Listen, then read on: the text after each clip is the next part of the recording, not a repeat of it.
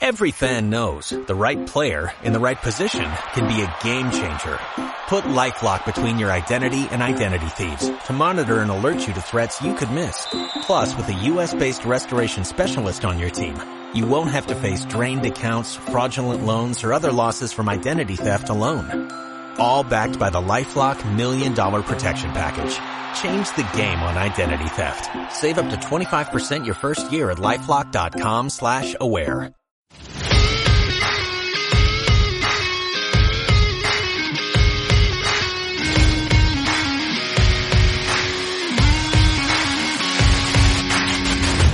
Bienvenidos nuevamente todos sean a Play Action Podcast. Estamos platicando, oh, estamos a unas horas todavía. Digo, yo sé que ya pasan más de 24, pero igual son 48 horas, son ciertas horas. Todavía está fresco el Supertazón número 54 y como se podrán dar cuenta si, si nos acompañan hasta el final de este episodio, pues el Supertazón por mera lógica va a ser el principal tema de atención durante este, eh, durante este episodio. Pero como somos personas educadas, o sea, yo sé que académicamente hicimos la primaria en una cantina, pero digamos que por lo menos en nuestra casa Eh, nos, nos- educaron eh, bien. Exacto, nos enseñaron modales. Vamos a presentarnos, mi estimado Flash. ¿Cómo andas? ¿Qué tal? Muy bien, muy bien. Pues aquí dando guerra y sufriendo. eh, es que ya no hay, ya no hay cruda por super. Bueno, hay cruda de que no hay NFL, pero el fútbol americano ahora sigue. Por lo menos, eh, si a usted le gusta la LFA o le gusta, está intrigado por este nuevo Frankenstein de Vince McMahon llamado XFL, va a seguir habiendo fútbol. NFL, ese sí se detiene. Mira, por muchos años después del Supertazón, sí tenías que esperar, y eso es una cosa que yo siento que es positivo, eh, al aficionado, y lo podemos ver mucho con el fútbol soccer. Creo yo que hoy en día hay tanto fútbol soccer que si no eres así un aficionado de hueso colorado, te saturan y te harta. Sí, sí, sí, sí. ¿no? Entonces, hay fútbol soccer el, el sábado, el domingo y obviamente de la liga mexicana, pero de otras ligas también. Y el martes ya te están metiendo que si la Libertadores, que si la Copa, que si la no sé qué madres. Que creo que a muchos que no son el aficionado del hardcore, terminas por decir, ya, ya, ya, hasta el gorro. No creo que eso vaya a pasar con el fútbol americano. Tampoco estamos en una época en la que haya tanto Sí, o no. que veas fútbol americano De entre- Italia. de Italia y que veas un partido el martes, el miércoles, el jueves y te lo repitan el viernes, el sábado y el domingo Ah, en sí, horarios no. fuera de del prime y cosas así. No creo que vaya a ser el caso, pero sí creo que es positivo de repente como que crearle cierta hambre al aficionado y durante muchos años eso pasó para el aficionado en México al menos, Sí. porque te dejaban pasar seis, siete semanas de que acababa el Super Bowl a que empezaba la intermedia, de todas formas, pues lo seguías muchos los que teníamos cierta afición por el fútbol americano de ONEFA, no necesariamente el que nada más era aficionado de la NFL, pero hoy en día sí, al siguiente domingo, y sucedió desde, la- desde el año pasado con el Alliance, ¿Mm? empieza una liga profesional nuevamente, va a haber transmisiones en internet, en algunas algunos canales de, de cable. cable y cosas así. También va a haber LFA, eventualmente empezará de nuevo como cada año la intermedia, que este año, por decir, no es de este año, pero este año me gusta que además de la intermedia de ONEFA va a haber intermedia de OFAO, con más de 20 equipos, que eso me parece muy positivo.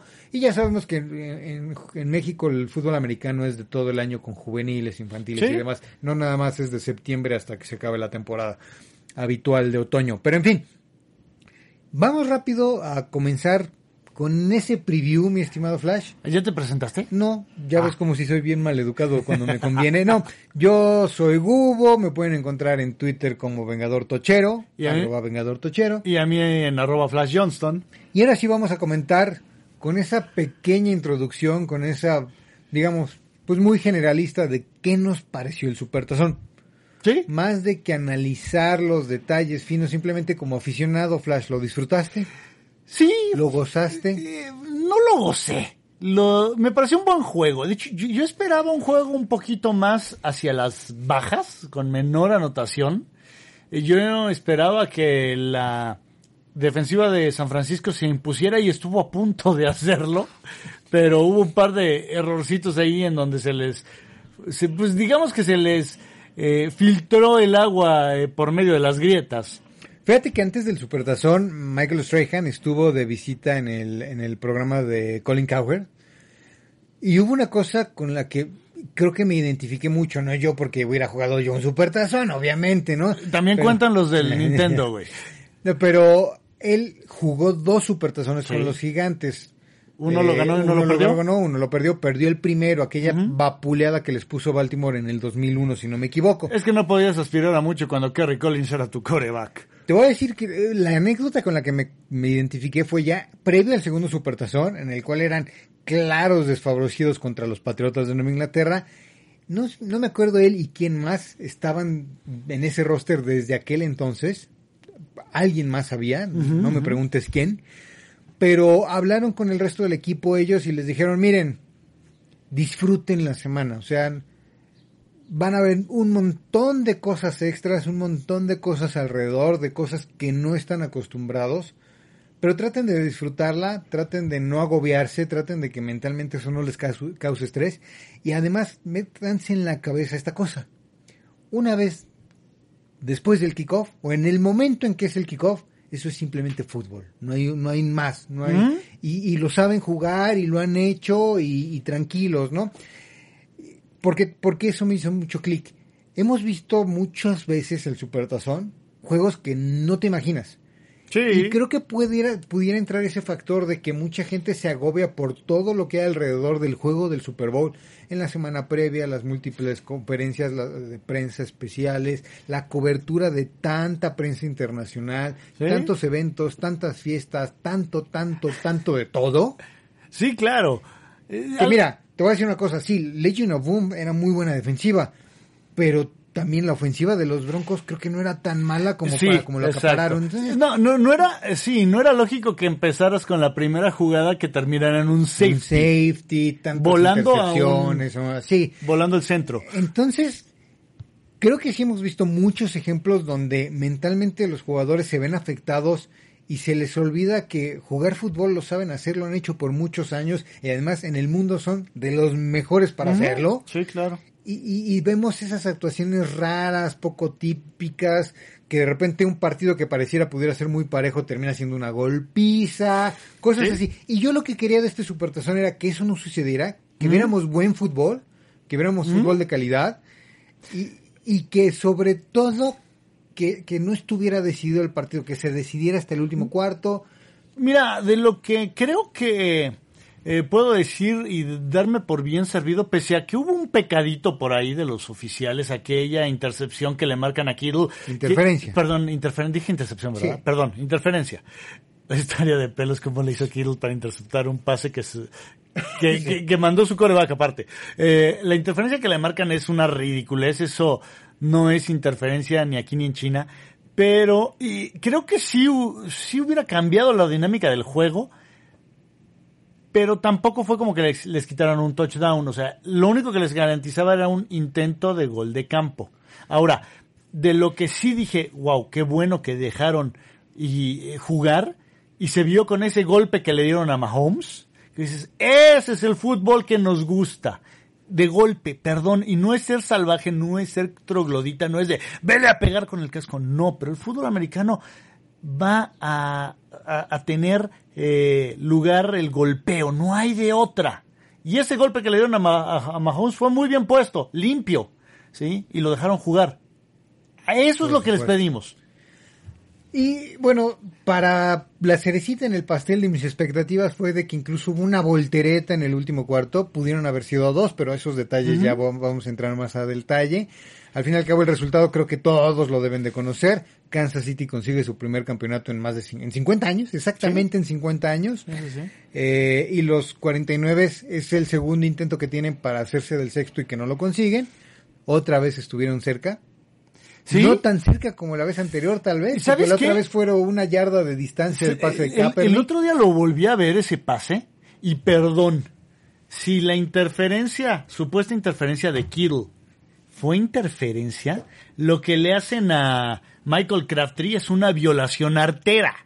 O sea, el otro día la volví a ver y dije, no, espérate, es que eso sí era interferencia. Sabes que el tema de las interferencias han cambiado los puntos de énfasis de aquel entonces Sí, a ok, hoy en día, pero, ¿no? hay, pero hay puntos en los que dices, no, espérate. O sea, cuando lo agarras de la cintura, mano, le das un abrazo que casi te lo llevas a tu casa. Pero en esta ocasión, nada más falta redondear con el marcador final, Kansas City 31 a 20. Sí.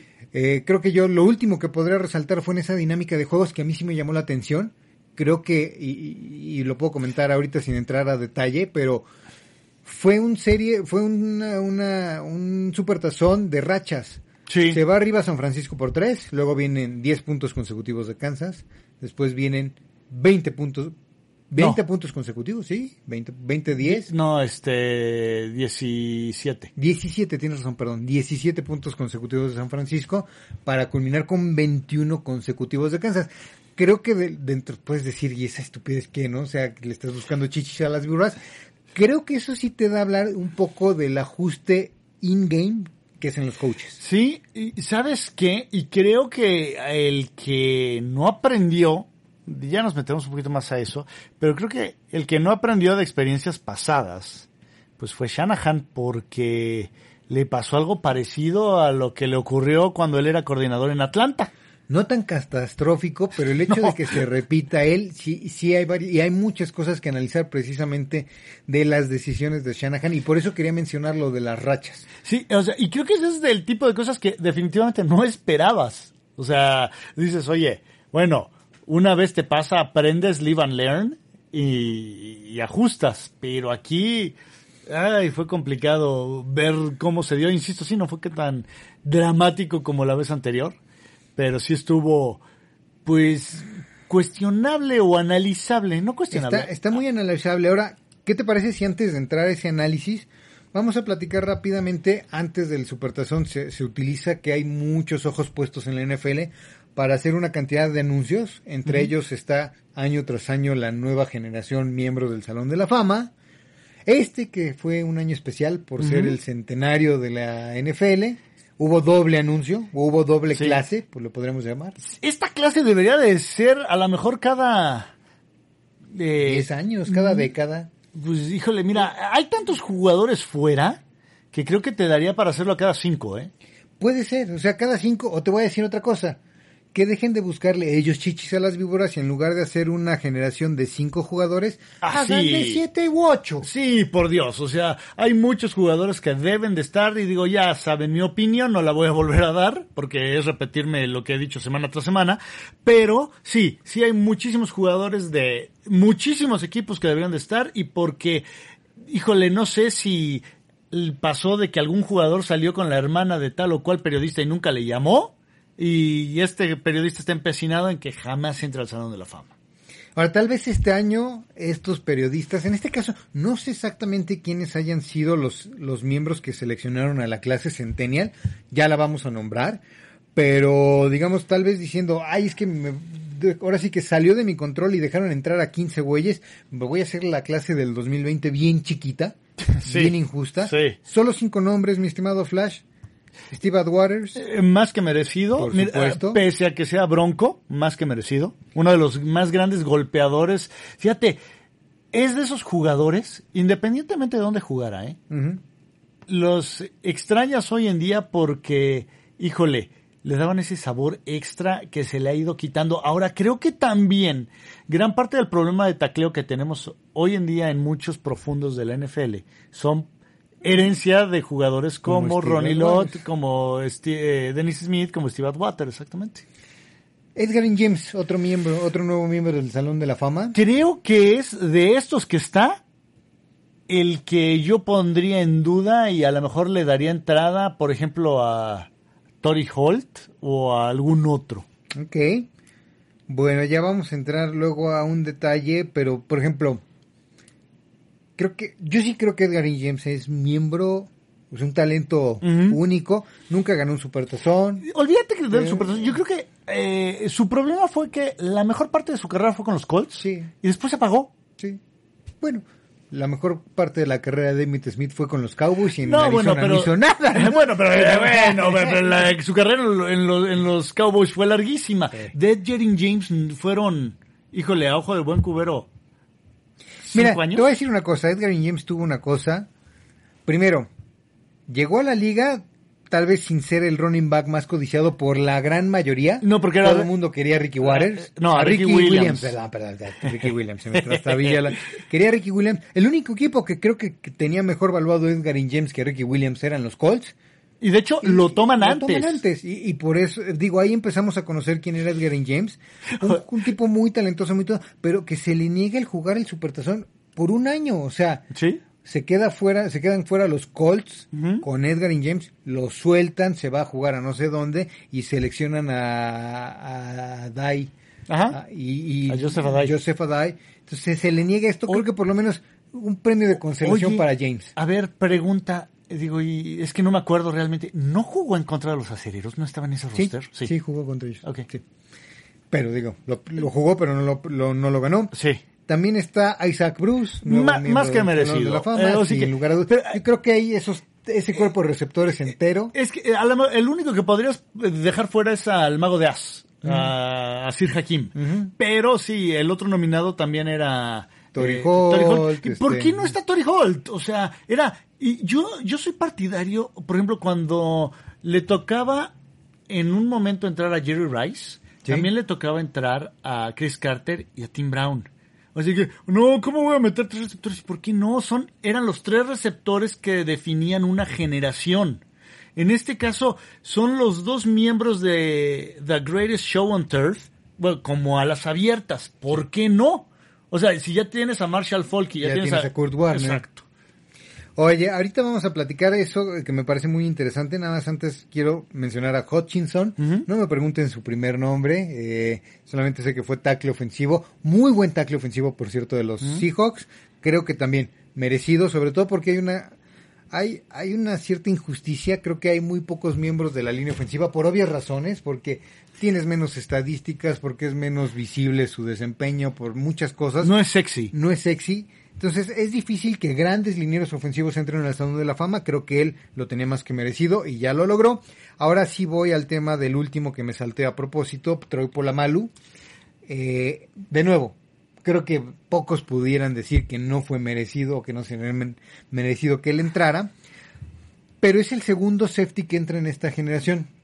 Por ahí leía a alguien que tú sabes quién es, no lo quiero mencionar porque tampoco darle publicidad, Ah, pero tenía la tenía la teoría de que no iban a, iba a entrar por la Malu y no Waters, pero por el simple hecho de que no iban a dejar entrar a dos safeties en una misma generación. Eso es una cerradez mental y ha existido. Lo, acabas- retrógrada. lo acabas de decir. Ha existido. Ha habido episodios en los que por no dejar entrar a varios receptores cometieron una injusticia. Por lo menos ya da muestra el comité.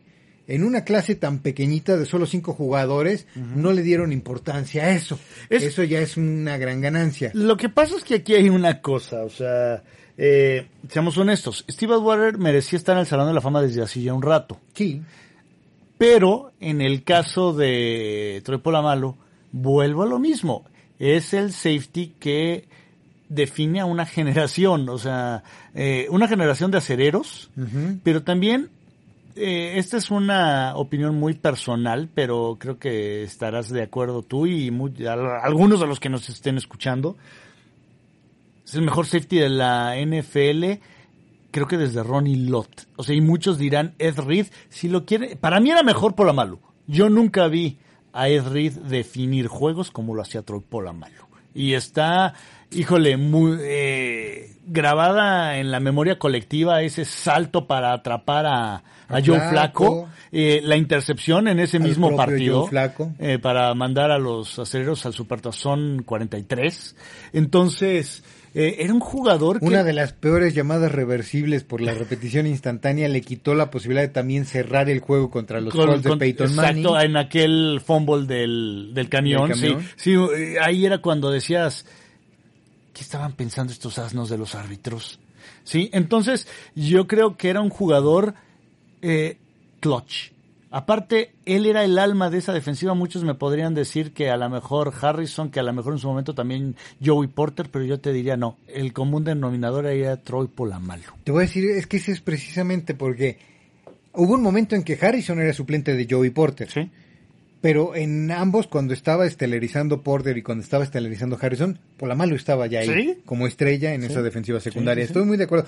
¿Qué te parece si mencionamos rápido a la clase también que entra? Ya, ya comentamos por qué de esta excepción o de esto tan atípico. La clase le llamaron Centennials por el aniversario número 100 de la liga.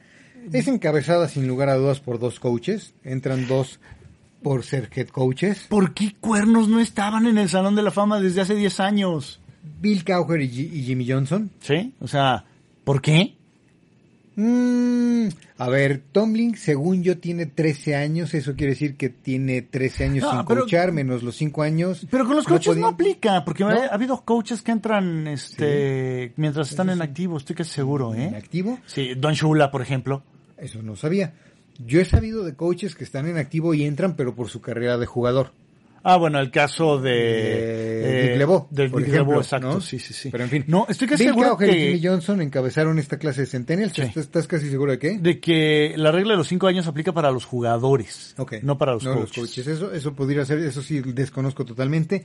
También entran Steve Sable, Paul Tagliabue. Ok, Steve Sable, si ustedes eh, a lo mejor no saben quién es o medio les suena el nombre, era el hijo de Ed Sable, eh, que Ed Sable funda NFL Films y Steve Sable, bueno, fue el presidente de... Eh, digamos que Ed lo funda y Steve lo hace más grande aún. sí, de no, hecho. tal cual. Y tristemente es una inducción post-mortem, sí, porque Steve Sable murió hace, Varios años. sí, hace cerca de Un 7, tumor 8 años. cerebral se, se fue rapidísimo. Pero Sí. en fin, Paul Tagliabue, George Yu. Aquí vamos a mencionar un montón de nombres que si ustedes no conocen no se sientan mal porque nosotros tampoco. Ujú. Eh, George Yu, Eh, Harold Car- Carmichael, que fue el receptor de Ron Jaworski número 17, el primer gran receptor en el sentido de tamaño.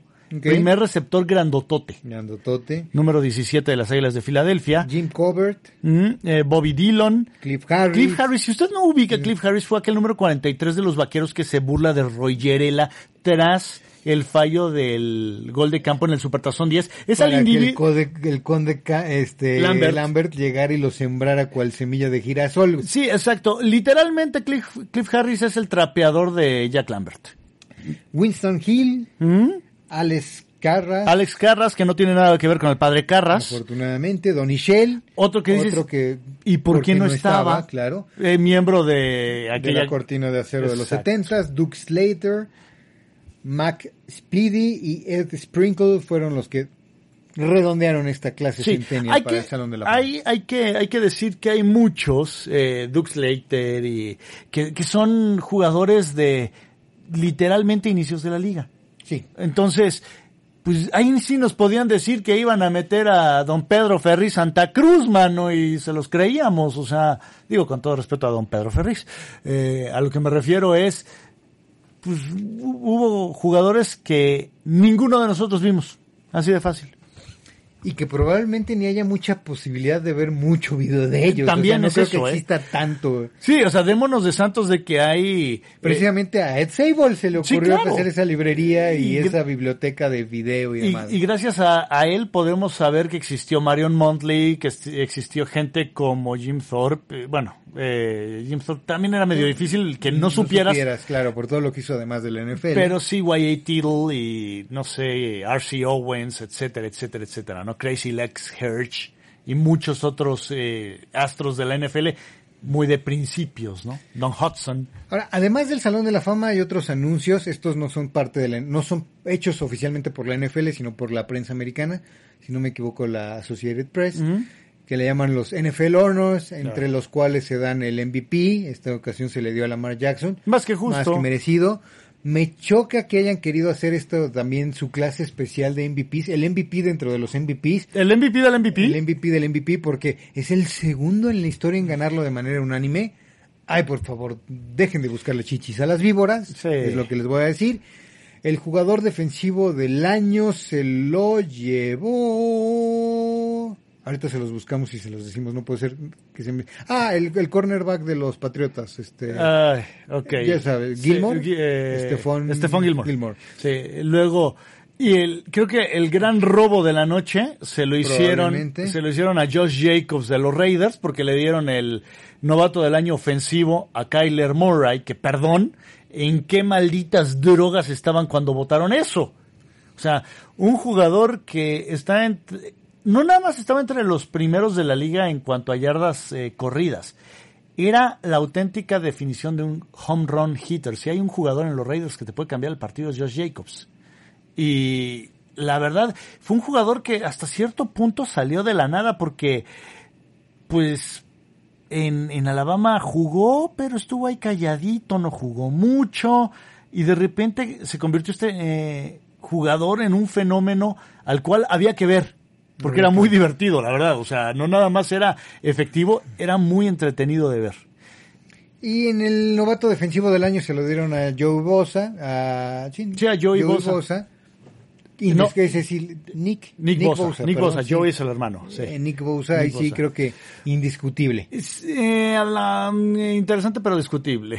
no, yo creo que eh, se beneficia de ser un jugador que está en la mejor defensa de la liga, sí Creo que es un gran jugador, no le estoy quitando mérito, pero creo que si hay alguien que tenía eh, más que argumentos para pelear esa nominación, era Max Crosby de los Raiders, que también mm. salió de ninguna parte, una escuela, pues así como que, ay, ver, este, no digan, salió? Eh, ahorita nació, eh, nació no, no sé si nació en la, en la escuela, mano, pero eh, ahorita te digo de dónde salió. Ok pero de hecho sus números individuales son mejores que los de Bosa. Ok. Entonces, ah, mira, potato patata, en ese no tengo tanta bronca, pero sí, la de la de Jacobs sí fue un auténtico robo. Y ahora sí es momento para entrar, pero sí de lleno a platicar, ya no qué te pareció el Supertazón, sino qué puntos finos puedes sacar de él. Mira, nada más déjame de este, bueno. Michigan, ahí dice algo de Michigan. No, pero es este, bla, bla, bla. Del este de Michigan. Eastern Michigan. Sí, sí, porque no eran ni de ninguna de las dos grandes. Ok. Entonces, bueno, de ahí salió Max Crosby. Ahora sí, vámonos con el partido grande, que fue lo sabroso el fin de semana, ya después de que comieron tacos, comieron mucho aguacate, comieron muchas papitas, pizza, hochos. Probablemente para esta, para estos tiempos en los que lo escuchen ya también las descomieron. Sí, claro. este, nosotros comimos michotes, pollito. Pollito, este, muchas, muchos cacahuates, este, nueces, cosas así, de botana, chicharrones. Chicharrones, mano, sí. todo dar. Este, chetos redonditos. También. Pretzels. pretzels. Como no, un guacamole, yo sé que a ti no te gusta el guacamole, pero yo le entré al guacamole con un gusto. Yo sí, bárbaro. guacala al guacamole, es guacala al, aguacate. Yo no seleccionaba el aguacate mexicano, fíjate, en el draft. pero en fin, ahora sí, platicando del juego, mi estimado Flash, digamos ahora sí que si, si tú te dijeran, sácame tres puntos importantes de este juego que contribuyen al desenlace, ¿cuáles serían? Tengo que reconocerle al tomate asesino que no sé en dónde dejó al chango, pero lo guardó. Y ahora no le agarró la mano y dijo, voy por ella en cuarta, muy temprano en el juego. Sí. O sea, de hecho, muy poco característico a... ¿En, él? Sí, sí, sí, a lo que nos tiene acostumbrados ahí Andy Reid, porque normalmente él... Eh, estás pensando en que a lo mejor si se arriesga y, y dejas ese gran sí, entre comillas, eh, es como condicional, no como afirmación, lo haría en el último cuarto cuando no tiene de otra. Aquí, muy temprano dice, ¿sabes qué? Voy por ella y le da frutos. Y ese es el tipo de cosas que le estás diciendo temprano a tu equipo, ¿sabes qué? Nos vamos a ir a todo lo que necesitemos. No me pienso venir a quedar corto porque no sé si voy a regresar. Eh, Hay una cosa por esa, precisamente en esa jugada que me pareció una chulada y esto ya me enteré al día siguiente ¿Te acuerdas que cuando veíamos la jugada en vivo te dije, órale, órale con esos giritos ahí que ¿Ah, le están queriendo hacer? Sí. Esa jugada, sin los giros, pero exactamente el mismo diseño de eh, todo el backfield, moverlo, hacer un shift hacia la derecha, Ajá fue una copia de una jugada que sacó la Universidad de Michigan en el Rose Bowl de 1940 contra los Troyanos del sur de California y que resultó en un touchdown. Es un gran dato. El único cambio que hicieron es, obviamente, ese deslizamiento no lo hacen con un giro, simplemente con un paso lateral, pero la jugada lo que consigue es el, el coreback que estaba posicionado atrás del centro queda atrás del GAR, Ajá. pero destantea completamente la defensiva, el, el centro sale directamente al fullback. Sí el coreback de todas formas hace como si él la recibiera y hiciera un spinner entre que se la da al fullback o se la picha al half en la dirección opuesta. yo vi la repetición de esa jugada, ya llevaba ocho cuadros de mover la jugada, o sea, la vi la jugada en cuadro por cuadro. Ajá. La línea ofensiva llevaba ocho cuadros moviéndose, y el linebacker central de San Francisco no sabía ni qué pedo, no había movido los pies. Estaba completamente sacado de onda. Sí, lo- Entonces, Sí, lo- excelente, chulada de jugada. Sí, les pusieron ahí en el sonido de los cascos eh, payaso de rodeo para que pudieran dar al mismo tiempo el girito.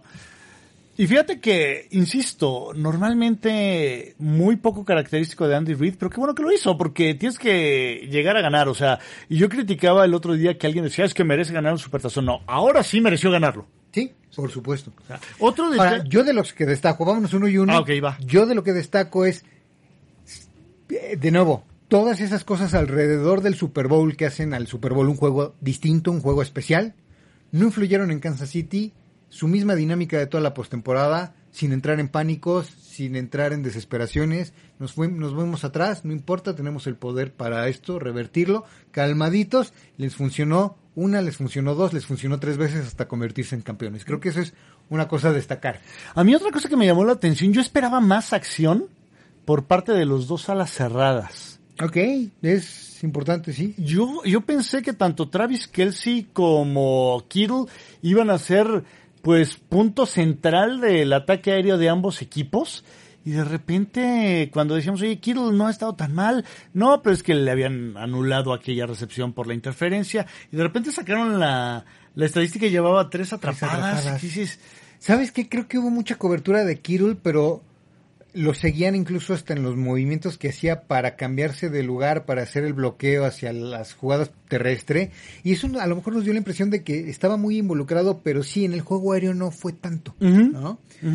Yo el segundo punto que destaco fue la defensiva de San Francisco, y esto es una cosa increíble, sostuvo la expectativa de su nivel de juego en todo el juego, menos en tres jugadas. Eh, esa, esa iba a ser mi última, sí, En esas tres jugadas, sí. dos descontones, uno que comienza el regreso de Kansas City, Sí.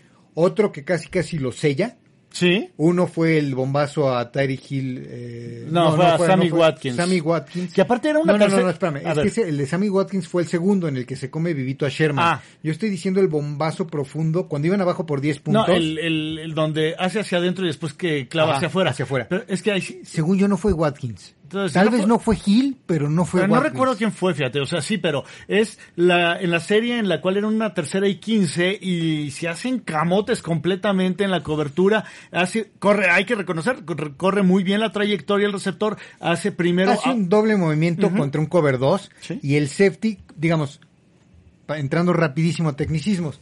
El cover 2, la forma en la que todo el mundo lo ataca es con un poste. Entonces, lo que se dieron cuenta es que los safeties podrían estar muy muy al pendiente o sobre reaccionar ante un posible poste para que no se los comieran con eso. Y sí, en efecto, sobre reaccionó tanto el safety que luego el segundo movimiento a la banderola se los comió vivos. Sí, claro. Y, y así de un tercero y quince mantuvieron un drive que terminó en touchdown. que por, posteriormente en esa misma serie se da la interferencia de San Francisco en las diagonales que él los deja tocando la puerta. La, la interferencia de pase Sí. en donde el defensivo ni siquiera volteó a ver el balón, o sea, él brincó y le el te- que les da el primero y gol en la Exacto. 1, ¿no? Siguiente, siguiente serie ofensiva de nuevo y ahí es Sherman en un Sí. 1 a 1. Sí. Se queda totalmente y ahí sí es al que deja Sammy Watkins en un fade. Y- Pase completo que les da, si no me equivoco, también primero y gol en la 10. Sí, y tenía la mala suerte de que el safety se había recorrido hacia el centro, entonces pues era cancha abierta. Y tercera jugada fue la que terminó por definir el juego. Ya era muy desesperado el territorio para San Francisco, pero fallan un par de tacleadas y permiten que el Sí. running back se escape hasta la anotación. Ya con eso, Sí, ya. sellando el juego, ¿no? No había nada que hacer. Ahora, curioso porque eh, te comentaba yo antes de empezar a grabar el, el juego, el marcador no refleja lo que realmente fue el partido. O sea, eh, se ve un poquito más abierto de lo que en realidad estuvo. Y muchas veces pasa al revés, ¿no? A lo mejor en los últimos segundos el equipo que va perdiendo se alcanza a, acercar el- y termina por uno o dos puntos abajo y ¡ay, qué buen juego! Eh, no fue tanto. Por ejemplo, aquel de eh, las Águilas en contra de los Patriotas, el primero, el de Donovan McNabb, que decías, híjole, ese juego lo tuvo en la mano eh, Filadelfia, después lo dejó ir y ya se le trepó a las barbas Nueva Inglaterra y nunca más los volvieron a ver. Oye, hay una cuarta jugada que quiero mencionar ahorita que estamos hablando de jugadas en particular. Con Kansas City arriba por cuatro puntos, Ajá. pudiéramos estar hablando de un resultado distinto si Jim, si Garoppolo no vuela a Emmanuel Sanders en ese pase profundo. Muy duro. Sí. Ya se había llevado a, a los dos profundos de, de Kansas City y lo vuela por cuatro o cinco yardas. Sí, hay, hay algo que yo no me explico, es ¿cómo vuelas a un receptor con esa velocidad? O Sí. sea, es de esos que dices, espérame, ¿cómo le hiciste, güey? A lo mejor son de ese caso de, de que como como cuando en gramática hablas con dobles negativos y terminas haciendo una afirmación. Echando un poquito de álgebra. Garoppolo viendo que era Manuel Sanders dijo, este güey es velocísimo, le tengo que poner todo el brazo y, y- No. y resultó que tenía más brazo que Manuel Velocidad. No, no, no. Lo que pasa es que se me hace que Garoppolo jugaba John Elway's eh, pro coreback y metía la reverse play, que Mm, era reverse así, play, ¿te play. acuerdas? Si usted nunca jugó eso, bueno, un juego de Nintendo en el cual usted ponía... No se perdió de Nada, mucho, por sí, cierto. Juega Tecmo Bowl, pero eh, tú ponías esa jugada que decía reverse play, bueno, play y decía reverse play. Play. Y aventabas el pase, lo, lo dirigías con una flechita hacia donde querías echarlo, ¿no? Y tú lo ponías lo más lejos que podías de la pantalla y salía un receptor que tenía la velocidad de Tim Brown, Jerry Rice, eh, Terrell Owens y Randy Moss, Moss. eh, juntos. Ahí, bueno, vamos a hacer ese paréntesis, pero ¿sabes por qué se dio ese? Porque obviamente la llamada que habías hecho era un reverse play. Sí. Si la dejabas correr un poquito, ese receptor lo que quería era hacer su movimiento de reversible. Sí. Ahora, era, era tal cual un glitch Sí. o un bug, Ah, como un lo glitch, quieran llamar. sí, sí, sí. En videojuegos le llaman glitch, normalmente en programación le llaman Bug. bug, pero es la misma mouse. Que pues el diseño de la jugada era que se la dieras a, a ese receptor, pero como la jugada no te bloqueaba el que aventaras el pase a donde se te antojara la gana, lo aventabas a donde fuera y el receptor la tenía que agarrar, güey. Entonces, bueno, así una cosa pasaba. Era, era la, la, la, la lógica y lógica detrás de por qué ese reverse play era posible. Ahora, vámonos al tercer punto y creo que aquí nos vamos a cruzar. Tú ya dijiste que ibas en tu tercer punto a mencionar uno que yo ya dije. Sí. Estoy casi seguro que el mío es- va a ser muy coincidente con el primero que tú dijiste, pero vas adelante, Flash. No, bueno, o sea, pues creo que no hay mucho más que agregar. O sea, eran esas jugadas. eh, la defensiva de San Francisco eh, se mantiene muy bien. Y, y fíjate, lo comentamos aquí, es una defensiva que no comete errores de tacleo. Al final, bueno, ya era creo que hasta intrascendente cuando terminan eh, fallando esas tacleadas con las cuales se les escapa el corredor y anota, porque ya estaba definido el juego realmente. Pero decíamos, no cometen errores de cobertura, cosa que fueron las que les dieron al traste y, y fueron tres jugadas las que fueron lo suficiente para abrirle la puerta a patadas a los jefes. O sea, Ahora, tú mencionabas en el primer punto que a, a Andy Reid no le agarró la mano el chango, o no dejó que se la agarraran. Yo precisamente quiero, en esa filosofía o en esa toma de decisiones de los coaches, destacar, sí, primero a Reid, hizo lo que pocas veces hemos visto en él, lo que no nos tiene acostumbrado. Creo yo que parte de eso venía desde el plan de juego, o sea, lo practicaron y sabía que ante esa defensiva se iban a presentar más de una ocasión una tercera y corto, cuarta y corto, y cuando él lo que necesitaba era tener más anotaciones, necesitaba imponer el poder ofensivo en el juego, que, que se impusiera, dijo, no, pues tengo que buscar la manera de ir por él, y planeó muy bien, ya mencioné el la jugada esta de cuarta y una que sacó de 1900 Carranza, pero también hace cierto juego de misdirection en esa optativa eh, beer que manda con Mahomes en la otra cuarta oportunidad que se juega. Entonces creo que planeó también que dijo, mira, para no dudarle voy a estar tan seguro de diseñar dos o tres jugadas que sé que me van a funcionar, que ya no la voy a pensar, voy a confiar en que las diseñé bien. Voy a traer mis filifilis, güey, mis filis special. Specials, una cosa así. Ahora, del otro lado en este tema de diseño, Shanahan, con todo y todo, creo que nos demostró que sí es un muy buen coach. Te voy a decir en qué. Es muy buen coach para imponer un sistema ofensivo y lo vimos todo el 2019. Es muy buen coach para hacer un plan de juego que explote sus fortalezas, que ataque las debilidades del rival, cosas así, sí. Ay, por Dios, pero ya dentro del juego, por Dios, Shanahan por segundo año en los últimos cinco nos demostró que ahí es donde le falta, donde Es- tiene oportunidad de mejorar y aprender. ¿Por qué?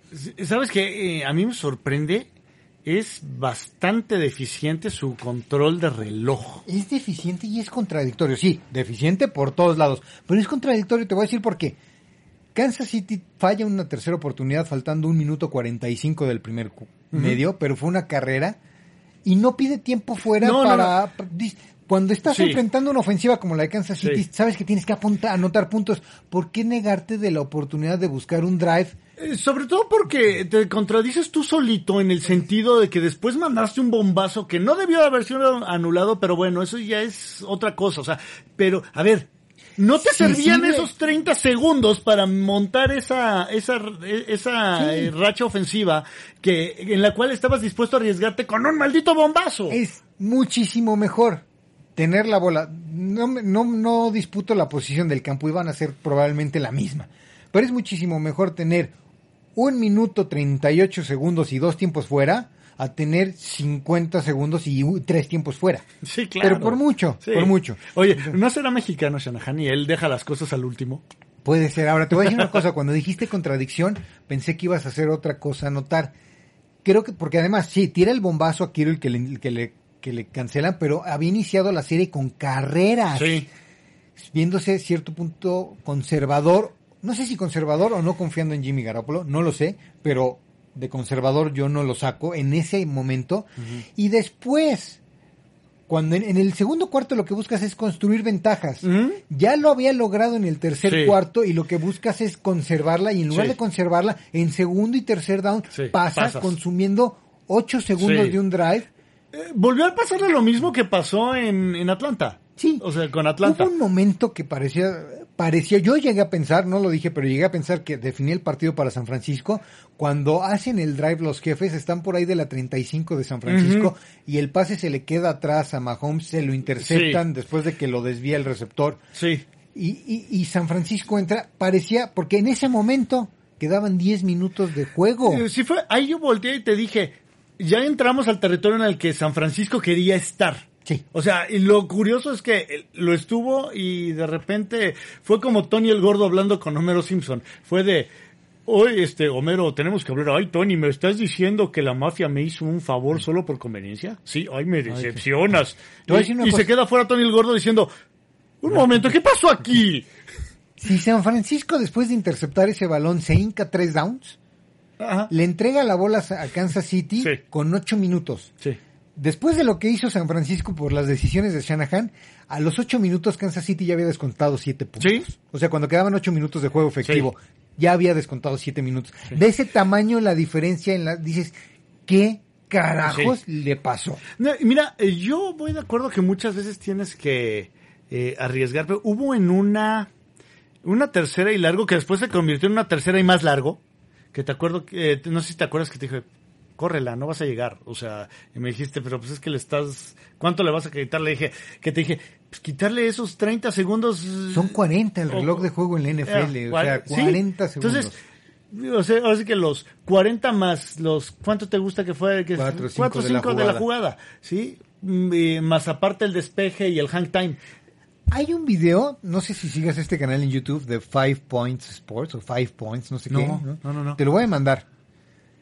Es un video que hace él matemáticamente así de sumas y restas y si le quito 4 segundos por jugada más 40 del segundo del reloj y bla, bla, bla, que dice que si los, los Falcons hubieran, cuando tuvieron la ventaja de 31, de 28-3, obviamente eh, Patriotas mete un touchdown, eso lo considera, falla en el punto extra, entonces quedan 28-9. Ujú. Si de ese punto los Falcons si hubieran hincado tres downs cada que tenían el balón, hubieran ganado el Super Bowl. Y después este mismo cuate, apoyado de otro youtuber, el youtuber en lugar de hacerlo matemáticamente lo hace en simulación de Madden. Y en los dos gana Atlanta. Te voy a pasar el video, está muy interesante. Creo que el de la simulación de Madden ya es un reach, o sea, ya, Sí. ya se la re- retiró un poquito más. Sobre todo porque el Madden, por razones en las que no me voy a clavar ahorita, no es la mejor simulación de fútbol americano que existe.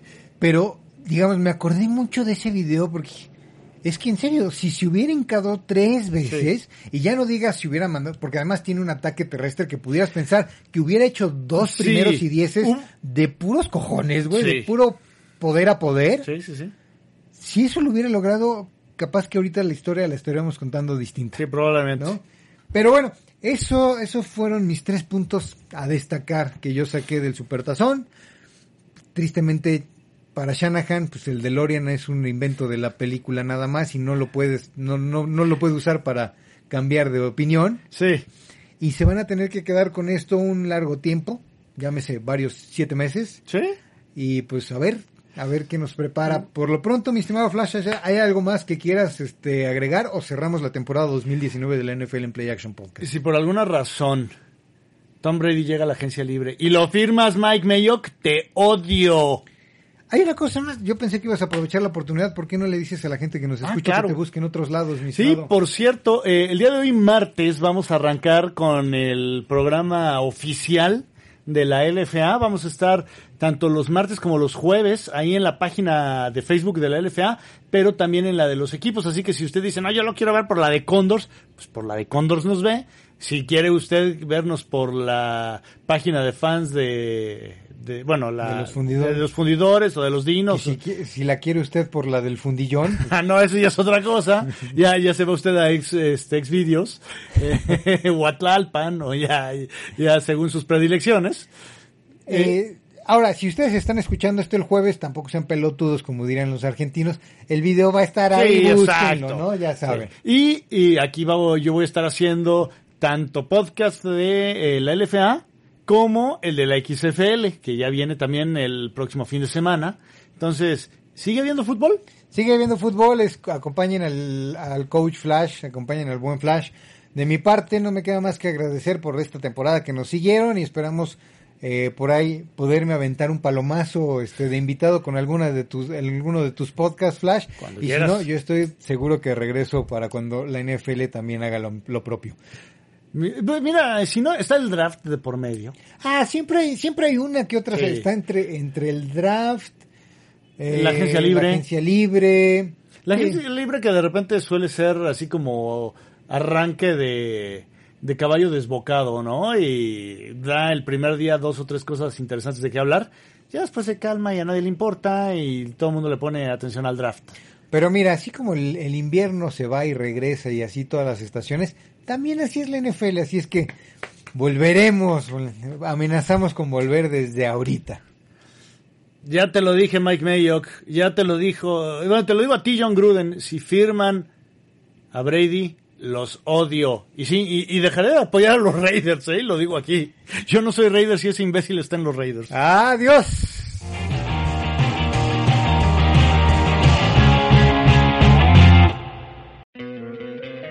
¿No te encantaría tener 100 dólares extra en tu bolsillo?